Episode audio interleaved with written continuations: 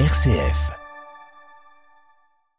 Il est bientôt 8 heures sur RCF, c'est l'heure de notre point de vue avec vous Nathalie Lénart. Bonjour Nathalie. Bonjour Pierre-Hugues. Vous me disiez en, en, préparant cet édito, Nathalie, votre désarroi face à l'actualité de ces derniers jours et votre besoin d'en témoigner ce matin. Et eh oui, Pierre Hugues, parce que comment faire?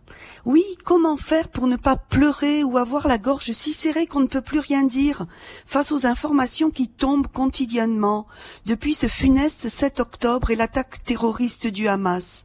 Oui, comment ne pas verser des larmes en entendant le nombre de morts dans chaque camp, les conséquences du blocus, l'appel déchirant des familles d'otages? Les images, il m'est impossible de les regarder. C'est trop dur, trop désespérant. Et cet effroi ressenti face à la violence qui se déchaîne, à tant de vies innocentes fauchées et revenues terribles, face à la tragédie du meurtre de Dominique Bernard. Un enseignant qui ne demandait rien d'autre que de faire au mieux son travail de transmission du savoir.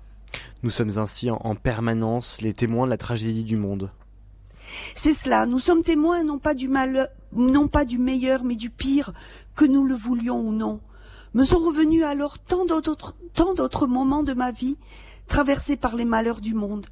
La naissance de mon fils au moment de la première guerre du Golfe et la terreur de ma voisine de chambre, juive, qui voyait tomber les roquettes sur Israël.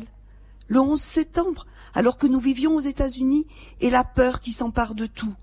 Les attentats à Paris et l'inquiétude au moment de prendre le métro, au moment de laisser ses enfants fréquenter les bars, la tuerie de Charlie Hebdo et celle du Bataclan qui nous a jetés dans les rues, en masse, et hier l'Ukraine, et tant d'autres moments où la folie humaine vient percuter le réel de nos vies, somme toute plutôt plaisibles, qui ont voulu nier l'existence même de la guerre et du mal. Et pourtant, nous restons debout, il faut rester debout.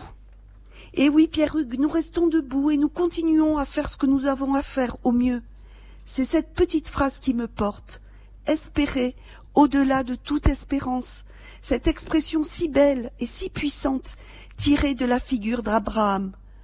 Que pouvons-nous faire d'autre que prier pour la paix et nous tenir ici en artisans de paix?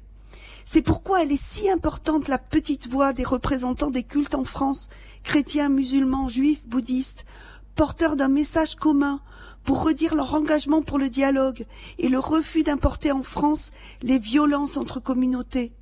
C'est pourquoi il est si important de vivre avec encore plus de conviction et d'énergie nos engagements au service de celui qui nous est proche.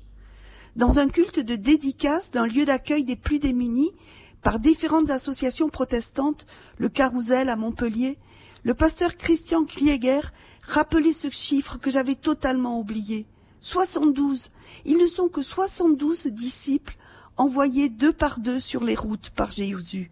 72, c'est si peu, et pourtant ils ont bouleversé la marche du monde. 72, comme autant de lumière sur nos routes, fragiles mais tenaces.